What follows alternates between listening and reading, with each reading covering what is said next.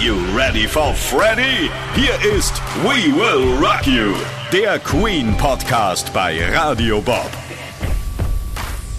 Abend allerseits. Hier sind André Dostal von Radio Bob und Stefan Burmeister vom internationalen Queen Fanclub mit dem Queen Podcast We Will Rock You. Hallo Stefan. Hallo André, hast du deine Taschentücher schon bereitgelegt? Ach ja. Mm. Dieses wird nämlich der letzte Teil mit Freddie Mercury werden. Mir wird jetzt schon wieder ganz anders, auch wenn es inzwischen mehr als 30 Jahre her ist. Ja, liegen bereit, wobei ich bin ja so ein, ich bin ein harter Typ. Ne? Ich bin ja härter drauf als du. Du bist da ja auch viel näher dran an der Sache. Du bist ja auch so näher am Wasser gebaut als ich, glaube ich. Weil mich Ja, ähm, wird das nicht so sehr berühren, glaube ich. So, weil ich, Okay. weil ich einfach so ein, weil ich so ein harter Typ bin einfach, ne? Na gut. Aber sie liegen bereit, auf jeden Fall, Stefan. Wir sind jetzt also am Anfang des Jahres 1989. Freddie, Brian, Roger und John haben gerade ihr Album The Miracle aufgenommen. Freddys Gesundheitszustand hat sich dramatisch verschlechtert und seine drei Freunde wissen inzwischen von seiner AIDS-Erkrankung. The Miracle ist noch nicht einmal erschienen. Da stehen Queen auf Wunsch von Freddie schon wieder im Studio, um das 14. Album zu produzieren. Er weiß, dass ihm nicht mehr viel Zeit bleibt. Roger Taylor sagt später über diese Aufnahmen, die wieder in Montreux und in London stattfinden. Freddy wollte arbeiten, seinen Geist beschäftigen und seine Zeit ausfüllen. Wir unterstützten ihn und bildeten quasi einen Schutzwall um ihn. Wir alle waren einander sehr, sehr nah, näher als jemals zuvor. Das war eine wirklich gute Zeit. Dieses 14. Album trägt den Namen Innuendo, auf Deutsch die Anspielung. Die Arbeiten daran dauern von Januar bis November 1990. Parallel dazu muss die Band das 13. Album The Miracle und dessen Single-Auskopplung auch noch promoten, denn dieses ist ja auch gerade erst fertig geworden. Man steht jetzt also monatelang abwechselnd immer drei Wochen im Studio, dann zwei Wochen Pause, in denen Freddy sich ausruhen kann. Ihm geht es zu dieser Zeit sehr, sehr schlecht. Er leidet unter starkem Gewichtsverlust und versucht, das mit weiten Klamotten zu kaschieren. Freddy sagt, ich will weiterarbeiten, bis ich umfalle. Es wäre schön, wenn ihr mich unterstützt. Im Februar 1990 findet Freddys letzter öffentlicher Auftritt statt. Sie erhalten einen Brit Award für ihre Outstanding Contribution to Music, wie es so schön heißt. Brian May hält eine kurze Rede, während der gebrechliche Freddie Mercury mit völlig ausgezehrtem Gesicht hinter ihm steht und dann nur ein kurzes Thank you, good night über die Lippen bekommt. Thank you. Good night. Nach diesem Auftritt ist Freddie für die Öffentlichkeit nicht mehr präsent. Er ist nur noch mit Queen im Studio oder zu Hause in der Garden Lodge im Kreis seines Lebenspartners Jim Hutton und seines Assistenten Peter Freestone. Und als hätte man nicht schon genug Stress mit der gleichzeitigen Promotion von The Miracle und der Produktion von Innuendo, kommt noch eine weitere Baustelle auf die vier hinzu. Im Sommer 1990 steht die Single Ice Ice Baby des Rappers Vanilla Ice auf Platz 1 in den USA. Und da ihr den Titel ja bestimmt alle kennt, wisst ihr natürlich auch, dass Vanilla Ice alias Robert Matthew Van Winkle dazu das Bassriff von Under Pressure, dem gemeinsamen Titel von Queen und David Bowie von 1981 gesampelt hat.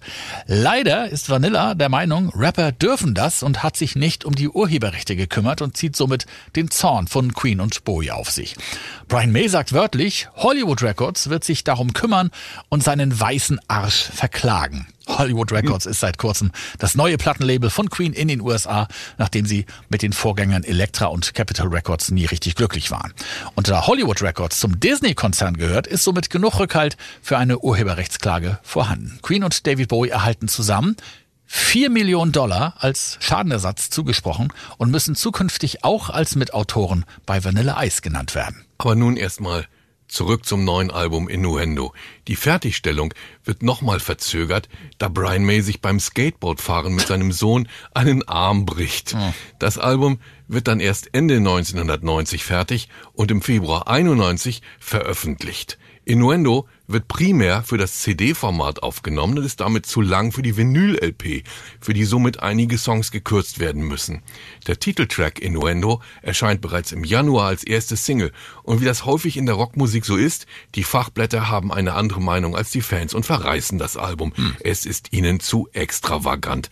Aber dafür gefällt es den Fans umso mehr. Ich finde ja auch, Innuendo erinnert ja nach langer Zeit wieder an die Klassiker aus der Anfangszeit. Ne? Da ist da ist viel Bombast, da passiert ganz viel, da ist so so so ja so viele Überraschungen sind da drin. Das ist für mich Queen. Ich persönlich finde Innuendo ganz ganz toll. Geht mir genauso, ich bin da völlig bei dir. Und dieses Album landet in ganz Europa auf Platz 1 der Albumcharts, die Single auf der 1 der britischen Charts. Und der Song Innuendo übrigens entsteht anfangs nicht im Studio in Montreux, sondern in der Empfangshalle des Casinos von Montreux, in dem Queen eine dreitägige Jam-Session abhalten, um sich einzuspielen und Ideen zu entwickeln. Das alles natürlich bei laufendem Tonband, um die Ideen nach der Session dann auch mit ins Studio zu nehmen. Mit 6 Minuten 32 ist Innuendo sogar mehr als eine halbe Minute länger als Bohemian Rhapsody und erinnert auch an vielen Stellen an das Meisterwerk von 1975. Auch bei diesem Song müssen die Fans an jeder Stelle mit einer Überraschung rechnen. Als weitere Singles werden dann noch I'm Going Slightly Mad, Headlong und The Show Must Go On ausgekoppelt, wovon nur letzterer eine nennenswerte Chartplatzierung erreicht und im Laufe der Jahre wegen seiner Symbolträchtigkeit sogar zu einer der meistgesungenen Queen-Hymnen wird.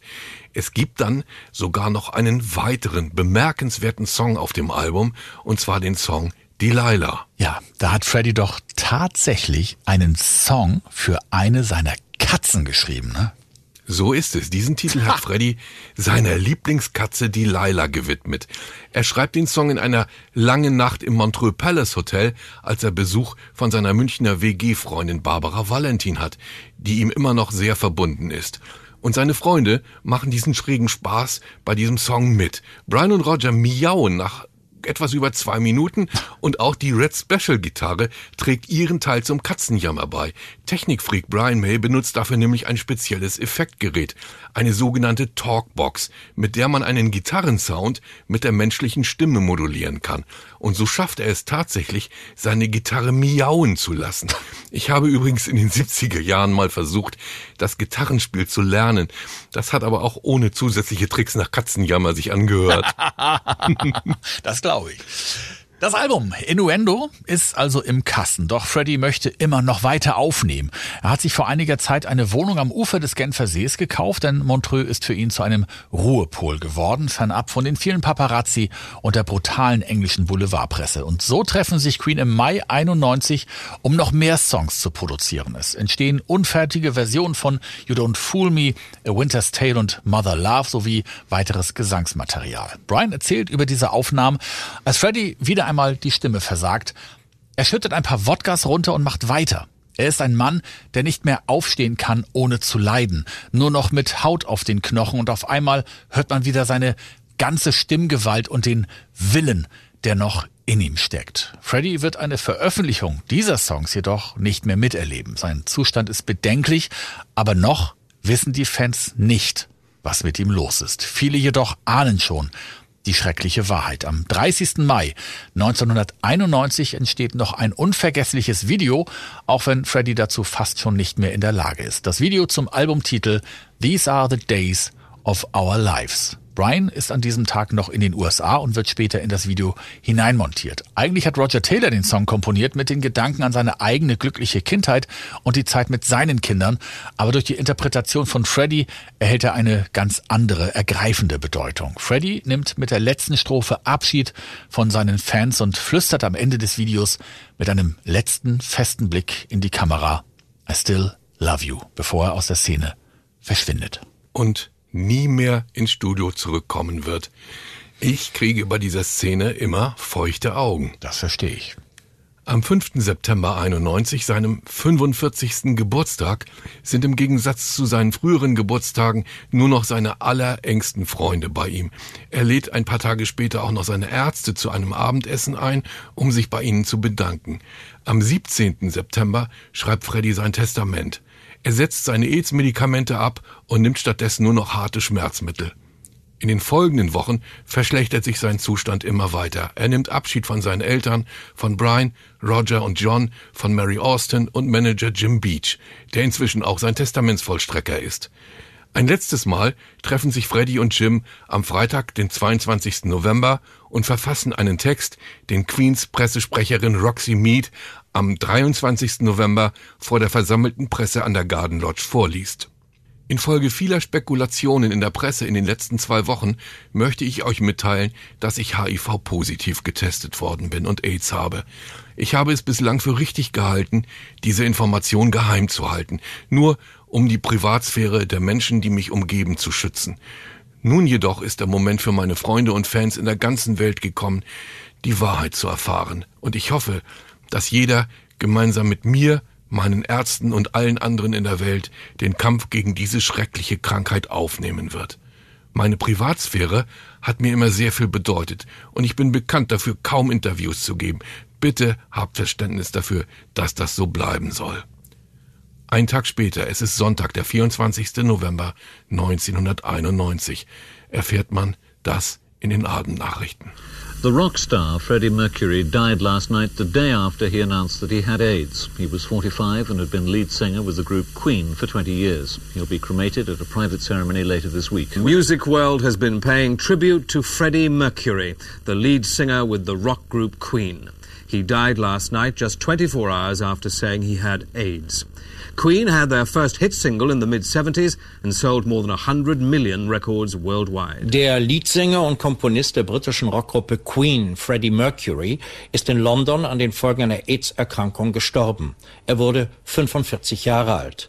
We Are the Champions, Bohemian Rhapsody und Crazy Little Thing Called Love gehörten zu seinen größten Erfolgen. Stars and showbiz personalities today mourn the death of the flamboyant singer Freddie Mercury, who died last night from AIDS. He'd been fighting the disease for more than a year, but he only made it public two days ago. Freddie Mercury, der größte Frontmann einer Rockband, ist tot. Am nächsten Tag gibt die Band eine Erklärung ab. Wir haben das großartigste und meistgeliebte Mitglied unserer Familie verloren. Wir sind unendlich traurig, weil er von uns gegangen ist und auf dem Höhepunkt seiner Kreativität von uns geholt wurde. Aber wir sind auch sehr stolz darauf, wie tapfer er gelebt hat und gestorben ist. Sobald wir dazu in der Lage sind, wollen wir sein Leben so feiern, wie er es gewohnt war. Stefan, ich kann mich noch erinnern, ich habe Zivildienst gemacht zu der Zeit und habe in so einer kleinen Zivildienstbutze gewohnt mit, mit einem Mitbewohner zusammen. Und der hat irgendwann an meine Tür geklopft und hat mich gefragt, ob ich das gehört hätte, ob das stimmt. Da gab es ja noch kein Internet und nix. Da hat man ja nur die, die Radionachrichten gehabt und die Fernsehnachrichten so.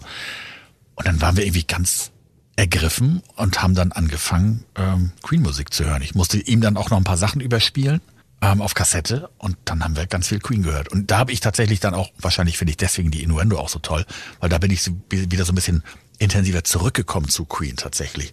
Und mhm. dann haben wir ganz viel Queen gehört, wie viele andere auch, du wahrscheinlich auch, ne? Wie hast du diesen Tag erlebt? Oder wie hast du es mitbekommen? Also ich bin an diesem Tag nicht mal zu Hause gewesen. Ich hatte auch vorher von der AIDS-Erkrankung von Freddy nicht so sehr viel mitgekriegt, weil äh, ähm, man kriegt als Fan, insbesondere natürlich im Ausland, kriegt man ohnehin nicht viel mit. Äh, in der Bravo wurde mal ein bisschen was drüber spekuliert, aber äh, eigentlich waren die britischen Fans sind dort äh, etwas dichter dran gewesen und haben sicherlich schon mehr gewusst. Ich habe nicht viel davon mitgekriegt. Und als ich dann abends die Abendnachrichten gehört habe, ja, da muss ich zugeben, da ist äh, für mich eine Welt zusammengebrochen. Mhm. Mein Idol, Freddy ist das heute noch, mein Idol ist auf einmal nicht mehr da gewesen.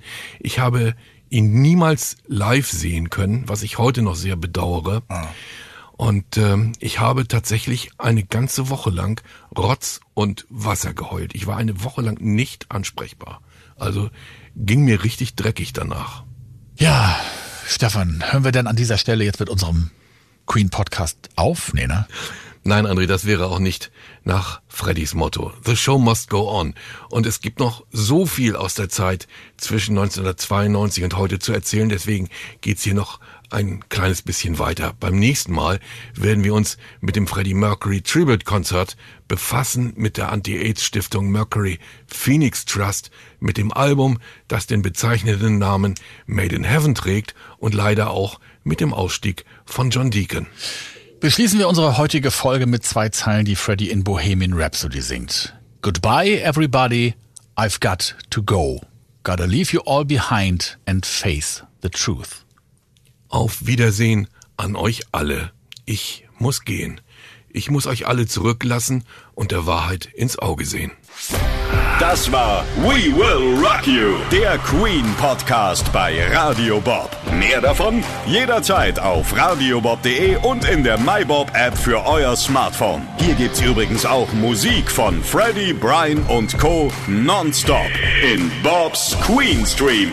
Radio Bob, Deutschlands Rockradio.